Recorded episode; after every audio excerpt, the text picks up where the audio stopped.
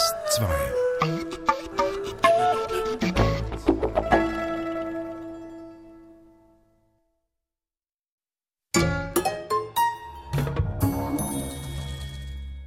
Atlas Menschen, Landschaften, Musik. Heute unterwegs auf einem philosophischen Spaziergang in Badenweiler mit Rüdiger Safranski. Am Mikrofon und Redaktion Maya Brandle, Musik Sarah Traufer.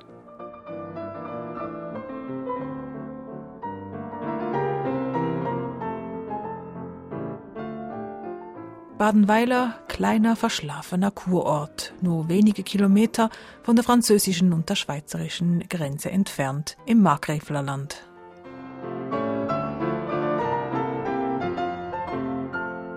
Thermen, römische Ruinen, badische Weine und ein wunderschöner Kurgarten zählen zu den Spezialitäten des kleinen Ortes, weswegen immer wieder Schriftsteller und andere Intellektuelle diesen Ort besuchen. So auch Rüdiger Safranski, bekannter deutscher Philosoph und Buchautor und seit neuestem Mitglied beim Literaturclub von SRF. Er hat sein Herz an den kleinen Ort verloren und ist deshalb umgezogen vor einigen Jahren von Berlin nach Badenweiler. Ich habe ihn dort besucht und begleitet bei einem Spaziergang.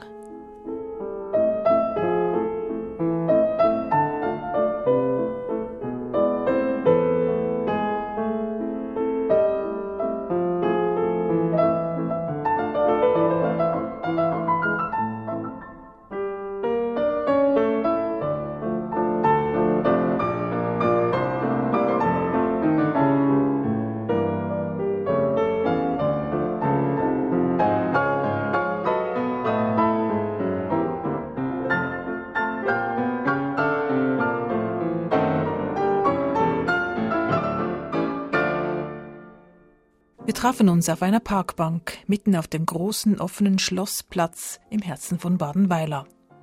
Linke Hand das ehrwürdige Kurhotel Römerbad, rechts drei wunderschöne alte Häuser, in einem davon wohnt Rüdiger Safranski.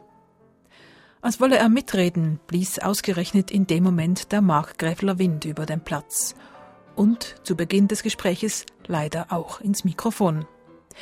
Wie, fragte ich Rüdiger Safranski, trotz dieser Einmischung des Windes, wie ist er auf die Idee gekommen, von Berlin nach Badenweiler zu ziehen? Also ich war in den 90er Jahren und auch Anfang der 2000 so weiter war ich öfters im Römerbad, im Grand Hotel bei den Kolloquien. Dann guckte ich immer gegenüber die äh, wunderschönen alten Kavaliershäuser an die mir so ein gutes Gefühl gaben. Klassische Einfachheit, Kurpark, die Sequoia-Bäume, die Mammutbäume, die man hier sieht, die schöne Hotelfassade. Und einmal, da bemerkte ich zu meinem Entzücken, dass eines dieser Kavaliershäuser, das mittlere, zum Verkauf ansteht. Und da ich sowieso das Gefühl hatte, man muss so einiges Geld vor der Finanzkrise in Sicherheit bringen, äh, da war der Entscheid, die Entscheidung da. Das Haus hat uns über den Tisch gezogen, beziehungsweise über den Schlossplatz. Ja, das muss es sein. So eine zauberhafte Gegend, diese Kurortatmosphäre, der Südwesten. Also ich sage immer, es ist ja der, der schönste Teil in Deutschland hier im, im Südwesten, im Markgräflerland. Das war die Entscheidung. Aber jetzt äh, der Wechsel von Berlin hierher, da war das schon dann ziemlich gewagt. Naja. Badenweiler ist ein kleines Nest in Baden-Württemberg und äh, ja. sehr verschlafen im Gegensatz zu Berlin. Also erstens haben wir noch mehr als einen Koffer in Berlin. Eine Berliner Wohnung existiert noch, die haben wir beibehalten. Es ist dann auch so, dass ähm, wenn man äh, mal irgendwann mal das Gefühl hat, äh, also man versäumt nicht unbedingt etwas, ja. Also man lebt ja, früher lebt man ja immer aus dem Furor, man versäumt was und deswegen ist man immer ganz schnell. Aber das habe ich eigentlich nicht. Ich habe nicht so das Gefühl, ich versäume was. Dann kann man die Stadt auch auf Distanz halten und geht immer dann hin, wir gehen immer dann hin äh, nach Berlin, wenn uns wieder irgendwie danach zumute ist. Ab und zu braucht man ja auch wieder die Stadtneurotiker und so dieses, äh, Woody Allen sagt ja schon so schön, es gibt ja auf jeden Fall ein Jenseits. Die Frage ist immer nur weit, immer nur wie, wie weit ist es vom Zentrum und wie lange hat es offen. Also das ist das Stadtgefühl. Und wenn man dieses Stadtgefühl haben möchte, fahren wir wieder hin. Und im Übrigen aber als Lebensmittelpunkt ist Badenweiler mit seiner schönen nicht langweiligen Ruhe wunderbar. Das Stichwort langweilig, also ist ein Kurort, da geht es ja auch um die Langsamkeit, man muss sich ausruhen, es gibt keine Hektik und das spürt man hier in Badenweiler, es ist wirklich ähm, sehr ruhig. Ja, ist es nicht langweilig hier? Nein, es ist mir überhaupt nicht langweilig hier. Es gibt äh, mittlerweile hier auch einen Freundeskreis. Wir haben ja doch äh, ziemlich viele Leute, die äh, von ihrem Hintergrund auch äh, intellektuell anspruchsvoll sind. Ja? Also man findet auch so gleichgesinnte Freunde hier. Natürlich auch in Freiburg, Basel ist auch nicht weit. Es ist ja nicht abgelegen, ja. Es ist äh, und es kommen Jetzt so, wenn die Kunstausstellung in Basel ist, dann kommen hier auch interessante Leute her, mit denen man dann zum Teil auch was zu tun bekommt. Also das Anregungspotenzial, das auch das menschliche Anregungspotenzial, das verstreut sich hier in dieser ganzen Gegend. Und deswegen Langeweile kann da gar nicht aufkommen. Außerdem, ich meine, bin ja eigentlich doch recht fleißig, sitze an meinen Arbeiten, an meinen Büchern und so weiter. Und da kenne ich das Gefühl der Langeweile sowieso nicht. Also da müsste es schon ganz, ganz öde sein. Aber das ist es hier nicht. Es ist sogar äh, so, dass die, die Schönheit plus geringer Ablenkung, ja, das ergibt eine ganz gute produktive äh, Spannung hier. Äh, die ich wirklich sehr schätze. Wir haben ja linke Hand das Hotel Römerbad, das ist die Kulturresidenz, es ist ein Grand Hotel. Es ist auch so ein bisschen, sage ich jetzt mal, legendär. Man geht hier hin. Ich meine, das, da könnte mehr sein. Also das Römerbad als Hotel, ja, das hat seine besten äh, Tage gesehen. Nun gehört das auch mit zur, ja, zu dem Spaß, äh, den ich hier habe.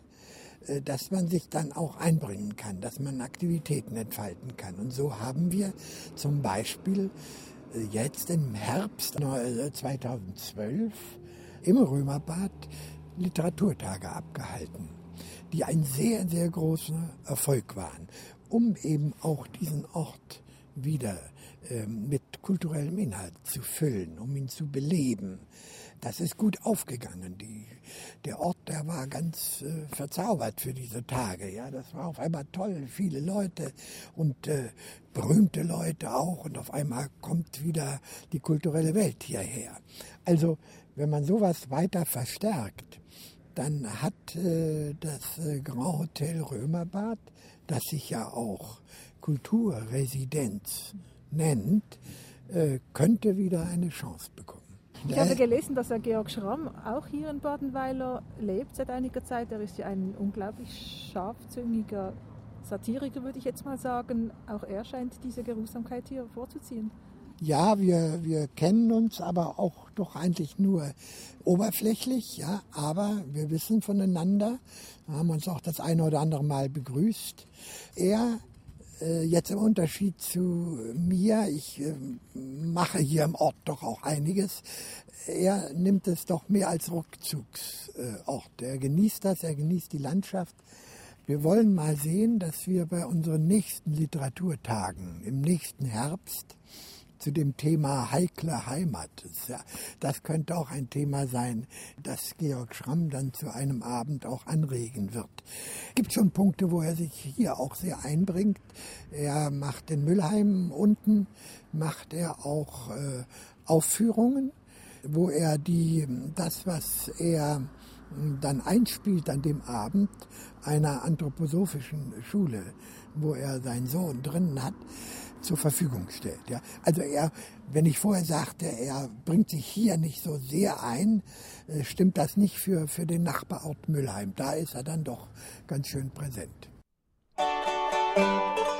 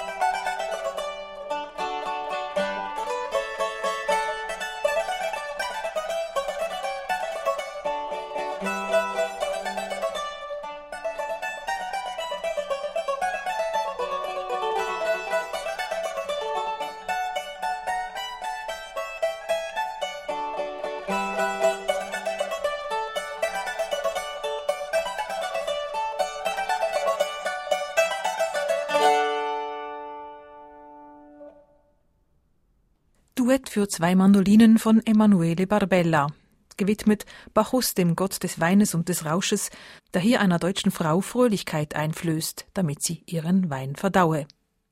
Wein ist dann auch unser erstes Thema auf dem Weg zum Kurpark, wo wir zwei berühmte Männer besuchen wollen. Zwei Männer, längst gestorben, in Badenweiler jedoch in Eisen und Bronze verewigt. Friedrich Großherzog von Baden und Anton Tschechow. Doch bevor wir den beiden Herren begegnen, genießen wir die grandiose Aussicht über die Rheinebene bis zu den Vogesen. Links und rechts von Badenweiler Hügel, viele von ihnen bewachsen mit Reben. Ja, das ist hier unser schöner Römerberg. Ein sehr guter Wein, der hier produziert wird. Gutedel.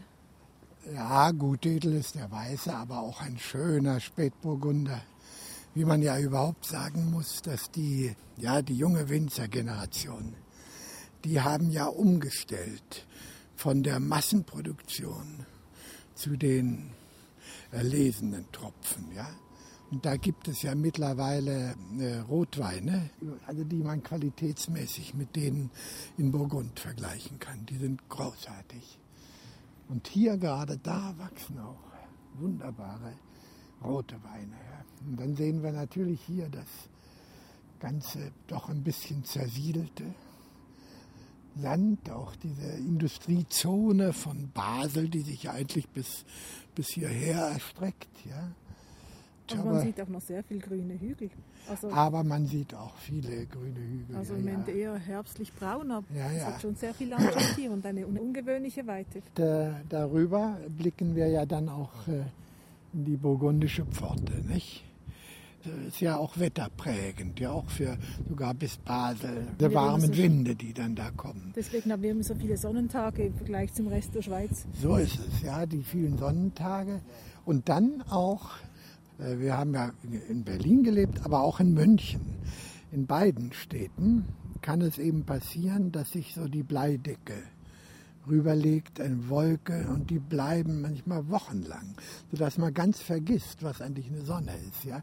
Hier durch diese Windkonstellation ja, äh, reißen die Wolken immer wieder auf, spätestens nach zwei, drei Tagen, ja, sodass sich die Sonne in Erinnerung bringt, wenigstens. In Berlin kann man sie manchmal vergessen. Hier ist sie immer wieder da. Und da wir so von unserem Haus auch so den Blick zum Westen haben, dann sehen wir immer den Wolkenhimmel, der immer was Interessantes vorzuführen hat. Es ist selten einfach nur grau. Das ist der Punkt. Aber wenn jetzt Ihnen vor 20, 30 Jahren jemand mal gesagt hätte, Sie würden sich in Baden-Württemberg in einem kleinen Nestchen niederlassen und sich da verlieben in dieses Nestchen, hätten Sie sich das vorstellen können? Doch, ich hätte mir das insofern vorstellen können, weil ich ja aus dem Süden komme, aus Baden-Württemberg, aus Rottweil. Das ist ein bisschen weiter weg von hier, ist Schwaben, nicht Baden, Schwaben, ja. Da komme ich her, da bin ich geboren. Der Name äh, deutet allerdings mit Recht darauf hin, dass ich eigentlich aber von woanders her bin. Ich bin auch in Ostpreußen gezeugt worden aber dann doch geboren in Rottweil. Ja. Am 1.1.45. Am 1.1.45. Das finde ich ein Geburtstag und das, das kann ich mir, werde ich mir immer merken können. Ja, das, kann man, das konnte ich mir deswegen auch gut merken. Ich hatte dann außerdem das Problem, dass ich am Anfang dachte, es wird wegen mir geknallt, ja, bis ich dann merkte, das ist nicht so. Das ist sozusagen das frühkindliche Trauma, dass man dann doch nicht so wichtig ist, wie man denkt. Naja, also kurzum, ähm, ich äh, bin äh, pränatal vor den Russen geflohen und bin dann, äh, habe meiner Mutter im Mutterleibe dann noch geholfen, eine gute, eine Bahnkarte dritter Klasse zu bekommen, um von Königsberg noch ganz friedlich nach Baden-Württemberg zu fahren, bevor die große Fluchtbewegung einsetzte. Ja. Wie gesagt, das war wohl mein Anteil, weil ich eben schon da war, bekam sie eine Eisenbahnfahrt. Ja? Insofern konnte ich mir schon vorstellen, dass ich irgendwann mal wieder hier in den Süden zurückkehre. Gehen wir da mal ein bisschen aus dem Wind raus. Ich befürchte, Aha. der zerstört unser Gespräch, sonst gehen wir mal diesen Herrn da anschauen. Ja. Das ist Friedrich Großherzog von Baden. Der hat die Sequoia-Bäume, die Mammutbäume hierher schaffen lassen. Das war ein sehr aufgeklärter äh, Fürst. Also wirklich somit das Beste, was Deutschland im 19. Jahrhundert unter den gekrönten Häuptern so hervorgebracht hat. Der war wirklich sehr, hat viel für das Land getan. Der hatte hier auch eine, eine Sommerresidenz in äh, baden Ja, hatte auch eine Sommerresidenz, ja. Und er hatte den Park anlegen lassen. Naja, es ist ja bekannt, er war ja, hat auch mit die liberale Tradition, die es in Baden gegeben hat, ja, äh, die hat er so ein bisschen beschützt. Nicht? Es war also für die damaligen Verhältnisse ein aufgeklärtes, liberales, monarchisches äh, System. Ja. Ich gehe jetzt aus dem Wind raus.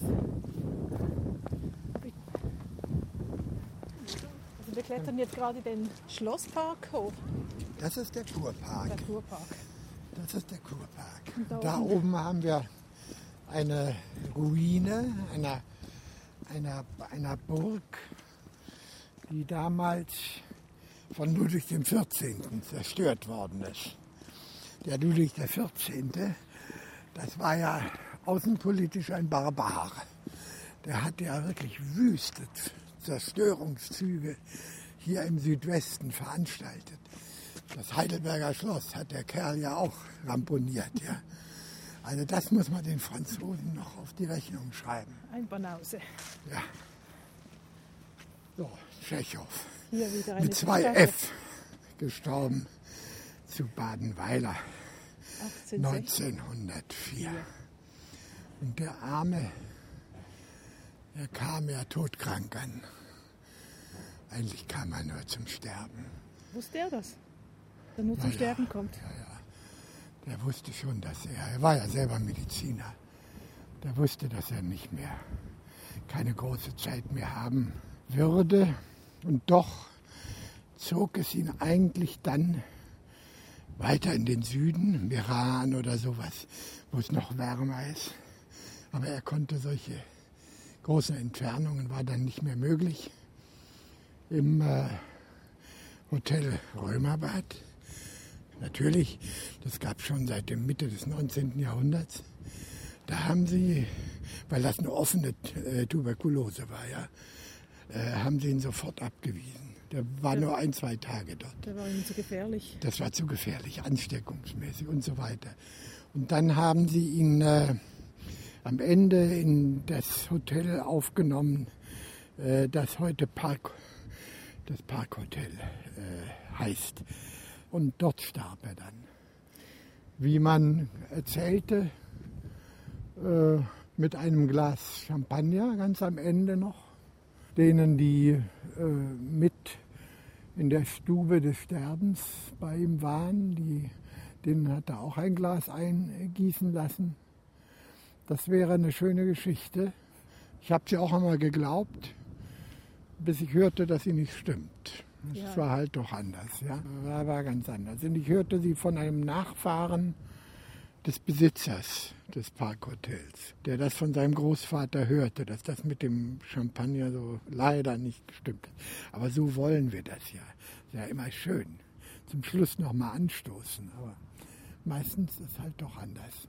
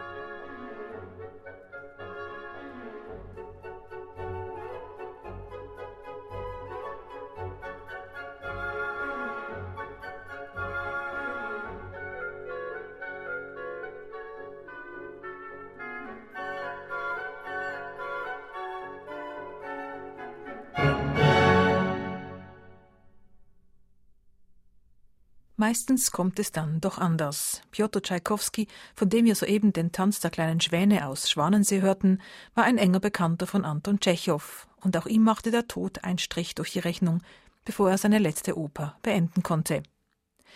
Schwanensee in Badenweiler oder eher einen Schwanenteich. Einem solchen begegnen wir samt seinen Bewohnern nachher auf unserem Spaziergang durch den Kurort. Zuerst aber führt mich Rüdiger Safranski zu einem der kleinen Hotels, das den Gästen von Badenweiler seit mehr als 200 Jahren Unterkunft bietet. Die Villa Hedwig. Ja. Ja, das ist auch schöne Bäderarchitektur, berühmt, die Villa Hedwig.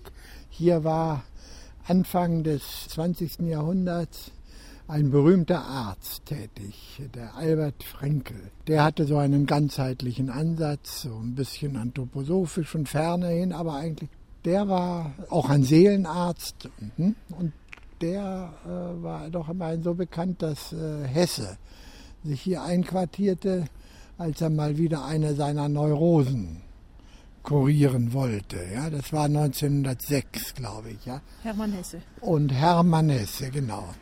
Und der ist da auch ganz gut damit fertig geworden. Das hat ihm auch sehr gut getan. Er hat auch darüber geschrieben, hat aber auch so ein bisschen gespottet über die Leute, die hier so rumlaufen, die alle finster entschlossen sind, gesund zu werden. Ja, das hat ja dann auch was Komisches, ja. Aber man ist ja selber froh, wenn man es wird, ne? Na gut. Dann war auch hier der große Philosoph Karl Jaspers, später in Basel. Ne? Und der war auch in der Villa Hedwig. Der Jaspers hatte auch eine ganz schlimme Krankheit. Das, Im Grunde gaben ihm die Ärzte ein Lebensalter von 30, sagten, länger wird er es nicht machen. Und der Frenkel hat ihn hat ihm so eine, eine Art Lebensstil verordnet, wie er leben soll, wie das dann so gehen könnte. Und das ging so. Ja, und er besuchte ihn dann auch immer, diesen Frenkel. Und der Karl Jaspers mit seiner Krankheit ja, wurde 86. Ne? Also äh, das hat doch wirklich zum Erfolg geführt. und er hat, äh, wo wir aber bei dieser Heilkraft sind, die hier in Badenweiler dann doch ansässig war und vielleicht auch noch ein bisschen ist, auch der andere Philosoph, äh, berühmte Philosoph des 20. Jahrhunderts hier aus Deutschland, der Martin Heidegger, war auch hier in Badenweiler und hat sich von einem anderen Seelenarzt hier mal aufrichten lassen, als es ihm ganz, ganz schlecht ging. Das war unmittelbar nach dem Krieg als er wegen seiner nationalsozialistischen Verwicklung unter Beschuss stand und als die Kirche ihm auch die kalte Schulter zeigte, die katholische Kirche, nachdem er ihr die kalte Schulter gezeigt hatte. Also da war er seelisch am Ende. Und da gab es hier auch einen berühmten Seelenarzt Gebsattel. Und der richtete ihn dann auch wieder auf in einem Winter in Badenweiler. Und dann konnte er frohgemut nach Freiburg zurückkehren und der Seinsfrage weiter hinterherbrüten und äh, konnte das dann also auch noch bis in die 70er Jahre tun. 1935 war ja ähm, Nehru da mit seiner Tochter ja. Indira Gandhi und zwar fünf Monate. Wissen Sie, was Sie da kuriert haben? Nein, ich weiß es nicht genau, aber im, im, auf jeden Fall hat es aber ihn genützt, denn er hat ja doch hinterher noch einiges zustande gebracht, der ja. Nero. Ne? Man kann sagen, man sollte nach Badenweiler kommen, wenn man entschlossen ist, so ein Land wie Indien zu regieren, sollte man doch vorher einen kleinen Kurs hier in Badenweiler absolviert haben. Das kann auf jeden Fall nicht schaden. Was haben Sie eigentlich noch vor und diesem Aspekt jetzt? Naja, äh, Indien wird ja schon regiert, ja, also da habe ich keine Chancen, ja aber hier noch ein paar schöne Bücher schreiben. Das ist doch schon mal was. Ne? Sie sind ja gerade an einem über Goethe. Ich sitze gerade an einem Goethe-Buch. Das wird aber auch bald fertig. Ich biege in die Zielgerade ein. Oder na, sagen wir mal die Kurve vor der Zielgeraden. Und im nächsten Frühjahr äh, will ich das dann äh, hier abschließen. Wenn die Magnolien blühen, ja, dann äh, lege ich meinen Stift beiseite, ja. Ne? Sie schreiben nicht im Ernst mit dem Stift. Nein, aber ich, äh, noch vieles schreibe ich aber noch mit der Hand. Immer die Anfänge schreibe ich mit der Hand, das müssen wir hier. Die Anfänge schreibe ich mit der Hand und dann gehe ich in den Computer oder wichtige Übergänge, ja, äh, wo man gewissermaßen leibnäher formuliert, ja. Dann mache ich das mit der Hand und dann gehe ich in die Maschine. Also eine Kombination, ja. Ja. Sie, haben ja, Sie haben über sehr viele berühmte Männer geschrieben mit großen Namen. Goethe ist jetzt am Tun, Schiller, Heidegger, Nietzsche. Was reizt Sie an diesen großen Namen? Naja, nicht die Namen, ne? sondern die Figuren. Für mich haben die auch unterschwellig einen Zusammenhang. Das ist, äh, würde jetzt zu weit führen, das im Einzelnen zu erläutern. Also sie sind für mich jedenfalls nicht beliebige Figuren. Ja? Und es ist einfach so, im Austausch mit solchen Figuren fallen mir auch die besten Sachen ein. Also ich brauche das, ja. Ich brauche dieses, mich abarbeiten an, an diesen, an solchen Gestalten, die etwas, die etwas Besonderes für mich haben, ja. Ich meine, ich will nur so ein Beispiel geben, wenn ich äh, Heidegger, über Heidegger geschrieben habe, dann äh, hat das eine biografische Bedeutung. Mein bester Lehrer in der Schule erzählte mir zum ersten Mal von Heidegger.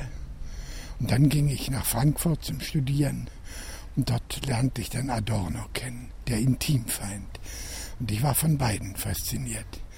Und dann habe ich ein, viele Jahre später ein Buch geschrieben, das gewissermaßen die, das Spannungsfeld zwischen diesen beiden Figuren auch mit zum Thema hat. Und das hatte die schöne Wirkung, Das Buch hatte ja einen sehr großen Erfolg. Und zwar sowohl bei den Heiligerianern als auch bei den Adoniten. Ja. Schachzug. Da sind die schwarzen Schwäne. Wir sind jetzt hier im, wir sind im Teich ja. Kurpark. Kurpark, ja. Die Enten, die meinen jetzt, sie bekämen was zu fressen. Ja, die kommen, ja, ja. Und da unten haben wir dann die, unsere äh, großen Goldfische, wie immer sie heißen. Und unsere Schildkröte. Und Karpfen sehe ich da. Riesen Karpfen, Riesenkarpfen, ja. Und dann natürlich die schwarzen Schwäne. Zwei schwarze Schwäne. Und wenn man sonst ist, ist ja immer das Bild der schwarzen Schwäne das Bild für die Unwahrscheinlichkeit. Ja? Kein Mensch rechnet mit schwarzen Schwänen, alle nur mit weißen. Außer in Badenweiler. In Badenweiler gilt, kein Mensch rechnet mit weißen Schwänen. Gibt es die überhaupt? Nein, bei uns gibt es nur schwarze Schwäne. Da merkt man, wie relativ das mit der Unwahrscheinlichkeit ist. Ne? Kommt drauf an, wo man ist. Naja, es waren mal drei übrigens. Und ich weiß, ich habe noch keinen getroffen, der mir sagen konnte, wo der dritte geblieben ist. Ich nehme an, das ist einer der großen Welträtsel, die wir nie lösen werden und ich auch nie erfahren werde. Und wahrscheinlich werde ich von dieser Erde abtreten, ohne zu wissen, wo der dritte Schwan von Badenweiler geblieben ist. Vielleicht werde ich ihn aber dann treffen. Das könnte er sein. Das war jetzt ein echt philosophischer Höhenflug. Ja. Schön, diese, diese. Die sehen aus wie so Spielenten ja, in der Badewanne. Ne? Genau, so wie Gemälde. Ja, ja. Schön ja, hier. wirklich schön. Aber Sie lassen schon nichts auf Badenweiler kommen? Nö, also ich bin, ich bin wirklich sehr einverstanden, ja. Und ich meine, man hat auch ein bisschen seine Sorgen. Zum Beispiel man muss sich hier etwas sorgen, ob unsere Sequoia-Bäume, diese Mammutbäume, die sehen manchmal doch etwas krank aus. Also wir haben jetzt hier an diesem Teich diverse von diesen Sequoia-Bäumen. Ja. Und einer ist wirklich ganz braun, die anderen sind grün. Ja, und das auf eine unnatürliche Weise ja. braun. Also nicht braun, wie man im Herbst. Nein, das, das für den ganzen Sommer sieht das so aus. Also da muss, also muss man sich schon Sorgen machen. Es ist auch so, der Gärtner, der der Gärtner des Kurparks, der macht sich auch Sorgen. Die bekommen zum Teil zu wenig Wasser, zu wenig Feuchtigkeit, was mich wundert, weil es hier doch auch ordentlich regnet. Aber was es auch immer sei, aber sie sind zum Teil nicht in voller Pracht, ja obwohl sie stattlich sind. Die werden ja eigentlich 800 äh, bis 1000 Jahre alt, die, die wir hier haben. Die sind noch nicht mal in der Pubertät, ja, die sind 150 Jahre. Ist für einen Sequoia-Baum, das ist erstmal der Anfang, ja. Also die sind noch am Anfang, ja? aber trotzdem schon größer als jeder andere Baum hier, ja. Aber vielleicht, wenn sie in der Pubertät sind, wird ja noch was aus ihnen. Ja, eben, das könnte sein, ja. Denn wir geben ja auch bei, de, bei, den jetzt Pubertierenden nie die Hoffnung auf. Ne? Das könnte ja immer was ganz Tolles werden. Ne? Das wollen wir doch miterleben.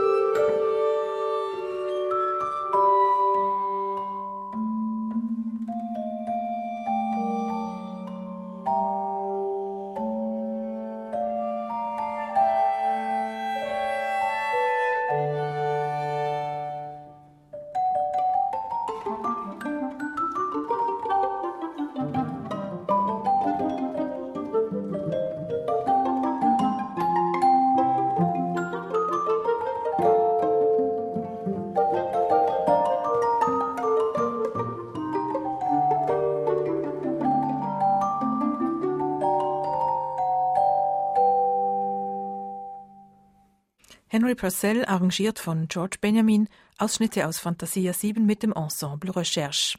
Eine Live-Aufnahme von DRS2, gespielt an den Römerbad Musiktagen in Badenweiler.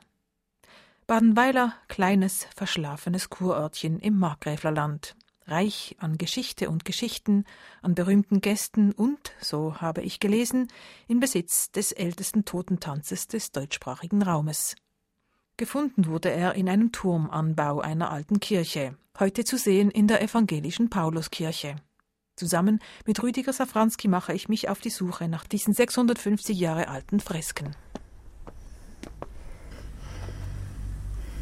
Da steht aber nichts von Fresken. Hm? Nee, wir gucken mal. Erbaut unter Großherzog Friedrich. Ja. Jetzt mal gucken es denn offen ist oder nicht. Doch, tatsächlich.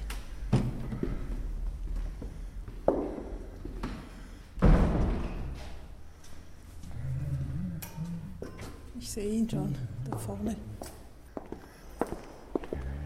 Das wird ja jetzt auch so als Ort der Kulturveranstaltungen genutzt. Ne? Die Kirchen leeren sich und indem sich die Kirchen leeren, werden sie zu Kultur. Und dann versammelt man sich zur Kultur. Und da merkt man, und Kunst, Musik und so weiter, das sind die Nachfolgeobjekte der Religion. Kryptoreligiöse Gegenstände, das ist Kultur. Jetzt gehen wir mal zuerst, bevor wir da weitermachen beim ja. Thema, schauen wir mal den alten Totentanz an. Ist ja, schön, schön, ja, ja. Der stammt aus dem Jahr 1380. Drei Bürger und drei Tote. Ja, das ist natürlich dieses Memento Mori. Ne? Unter der Verkleidung sind wir schon alle tot. Und das sollen wir bedenken. Ja, das ist in den früheren Zeiten, wo natürlich auch früher gestorben wurde, ja. Da war der Tod von daher sowieso allgegenwärtiger. Also eigentlich müsste man einen solchen Totentanz heute uns vor Augen führen. Uns ist das viel weniger bewusst als damals. Aber ich meine, äh, erstaunlich ist es natürlich schon. Das würde ja man heute, kommt es uns ja fremd vor, sich äh, mit dem Totentanz äh, zu konfrontieren, ja, an, an, an Stellen extrem hoher Sichtbarkeit. Das war ja in irgendwelchen Andachtsräumen, das, darauf blickten wir ja dauernd. Jetzt, man fragt sich ja schon, ob, äh, ob wir in einer Gesellschaft leben, die den Tod eher verdrängt oder stärker jedenfalls zum Verschwinden bringt als in früheren Zeiten. Na, ich weiß es aber nicht. Äh, Totentanz äh, haben wir auch in anderer Gestalt. Ja, dieses Memento Mori ist bei uns in unserer hochversicherten hochtherapeutisierten Gesellschaft natürlich auch immer da. Jeder, der, der äh, alle halbe Jahre zur Vorsorgeuntersuchung rennt, äh, hat ja immer schon die Berührung mit dem kleinen Bruder vom Tod, nämlich mit der Angst. Ja? Also wir sind schon auch ständig damit beschäftigt. Aber der Blick ist ja schon nicht aufs Sterben gerichtet, sondern aufs Gesundwerden. Naja, ja.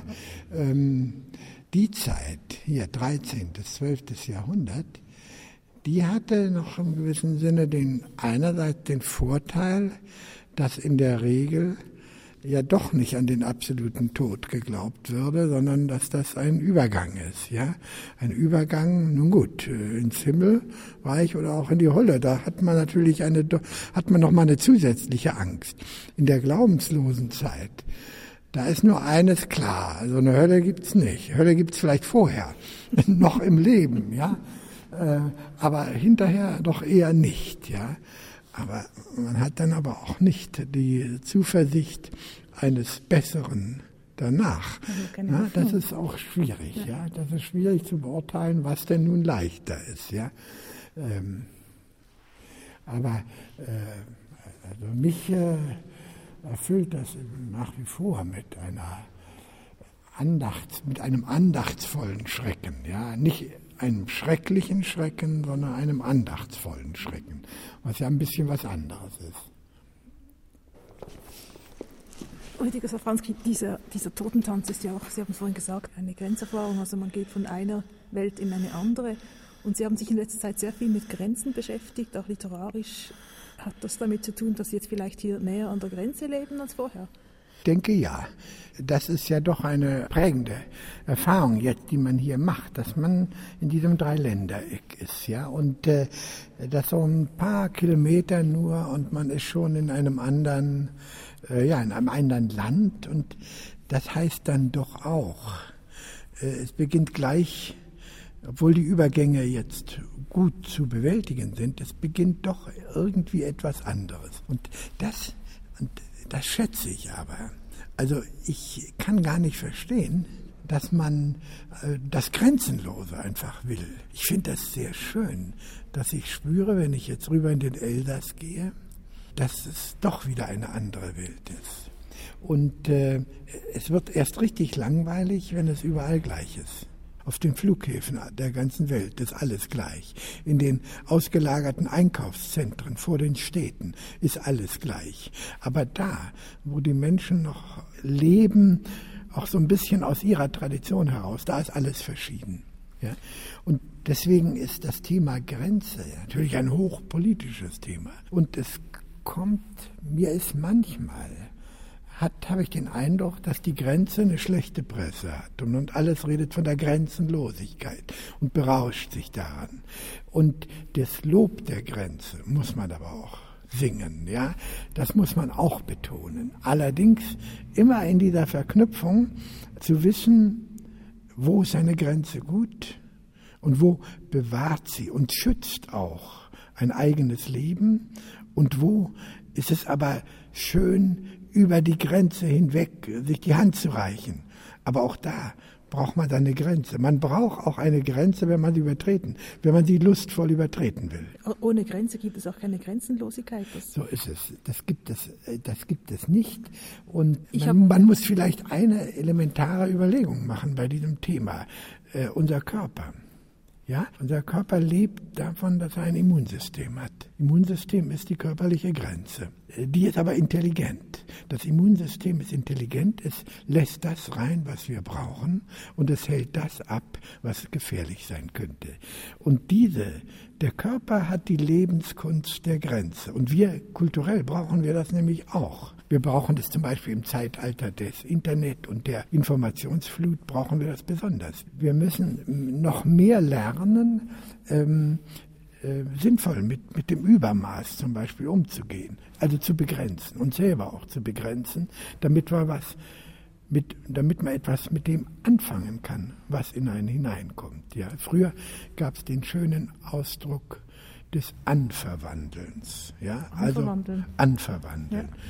Du lässt nur das nach möglich, soweit du es selber beherrschen kannst, lässt du so viel in dich rein, wie du dir anverwandeln kannst. Anverwandeln heißt genau, wir könnten auch sagen verdauen, äh, aufnehmen, einverleiben, zu etwas sich machen, aneignen, was ja. sich aneignen, ja. sich wirklich aneignen und in seine Lebenssubstanz zu überführen. Ich mache zum Beispiel die Erfahrung, wenn man mal ähm, ich sehe fer wenig fern. Ich habe den Fernseher auch abgeschafft, aber im Internet kann man natürlich dann auch immer sehen. Aber ich, wenn man mal, ich weiß nicht, ob Sie das auch mal so beobachtet haben, wenn man mal so einen richtigen Fernsehabend macht, dann macht man auf, dann macht man so auf und dann rauscht das ganze Zeug durch und hinterher weiß man gar nicht, was man, was man eigentlich gesehen hat.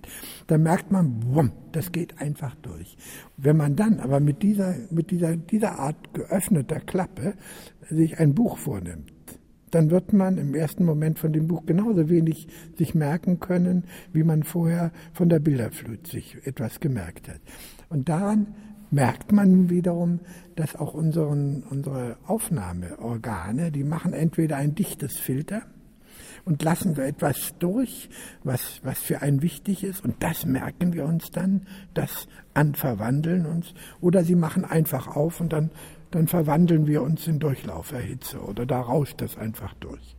Äh, sie haben auch mal in einem Interview erzählt, dass eben die Welt eigentlich immer versucht hat, also für Menschen die Grenzen zu überschreiten. Man hat die Ländergrenzen überschritten, man hat die Welt erobert, dann hat man den Mond erobert. Als dann das alles erobert war, hat man angefangen, so quasi eben diesen menschlichen Körper zu erobern. Man ist immer weiter reingegangen bis eben ins Immunsystem, ins Zellsystem. Es ging auch darum, dass man diese Grenzüberschreitung, also diese, Grenz, diese gewollten Grenzüberschreitungen eigentlich immer nutzt, um, um, um zu optimieren. Und Sie haben dann gesagt, dass die Religion oder das Frommsein eigentlich die einzige Möglichkeit sei, sich dieser Optimierung zu entziehen. Also das hat was sehr subversiv und das fand ich ein interessanter Gedanke. Ja, äh, man kann auch sagen, wer heute fromm ist, der ist Avantgarde. Ja? Wer heute fromm ist, ist Avantgarde. Das ist wirklich das Erstaunliche. Also man muss nicht lange begründen, äh, wenn man äh, gottlos ist, ja, aber wenn man einen Bezug noch hat, dann ist das, dann ist das irgendwie ganz erstaunlich und ganz äh, seltsam. Und äh, ja, die, die Leute, die es sind, die werden auch äh, zum Teil auch äh, schief angesehen, wie ich ja überhaupt glaube, dass äh, äh, es gibt ja mit Recht müssen wir uns fürchten vor fundamentalistischen Tendenzen. Was heißt fürchten? Wir müssen es auch bekämpfen natürlich und wir müssen uns auch dagegen wehren. Aber man sollte auch auf die Untertöne hören. Oft ist es ja auch so, dass auch eine vollkommene unfromme Gesellschaft schon überall, wo Frömmigkeit im Spiel ist, schon Fundamentalismus wittert, ja. Und daran merkt man, dass die Respektlosigkeit vor der Religion ein gutes Gewissen bekommt im Kampf gegen den sogenannten Terrorismus, ja. Also, wie immer, ist es alles sehr kompliziert und man muss auch auf Untertöne auf Untertöne hören. Ja. Ich sage bei diesem Gespräch, also ich würde am liebsten sagen, ich bin im Fall überhaupt nicht fromm. Also ich bin auch nicht fromm, aber ich habe einen Heidenrespekt vor wirklich frommen Leuten mhm. und ich finde das anziehend und ich finde das auch äh, eine Herausforderung. Ich würde die geradezu unter Kulturschutz stellen, ja, die, wie ich ja überhaupt auch wichtige Teil, also die Protestanten sind ja eigentlich keine richtige Kirche. Eine richtige Kirche ist ja eigentlich nur die katholische Kirche und in Teilen würde ich die, wie so wie sie ist, und ins Museum auch bringen, dass man für, für erhaltenswerte geistige Haltungen, ja, ähm, auch wenn ich sie im Einzelnen nicht teile, aber ich finde gut, dass es die gibt. Und ich würde eine Gesellschaft für unendlich verarmt ansehen, wo es das nicht mehr gibt. Wenn alle so wie in Schweden sind, furchtbar, da würde ich auswandern. Nach Badenweiler. Nach Badenweiler zum Beispiel, ja.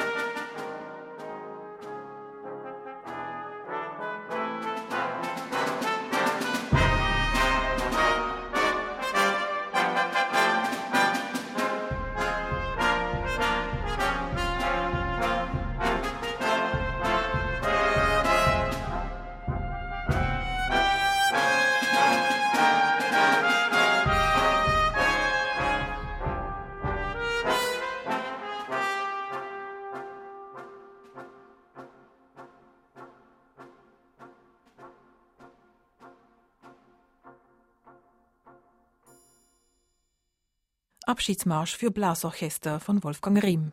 Abschied auch von Rüdiger Safranski, Philosoph, Autor und Wegbegleiter durch Badenweiler. Und Abschied auch von Atlas. Das war mein letzter hier auf DRS2. Redaktion unter Mikrofon Maya Brandle, Musik Sarah Traufer. Und bis zu den Nachrichten Silent Art Orchestra. Musik zweier Grenzgänger, Thomas Maus und Sandy Strmedian.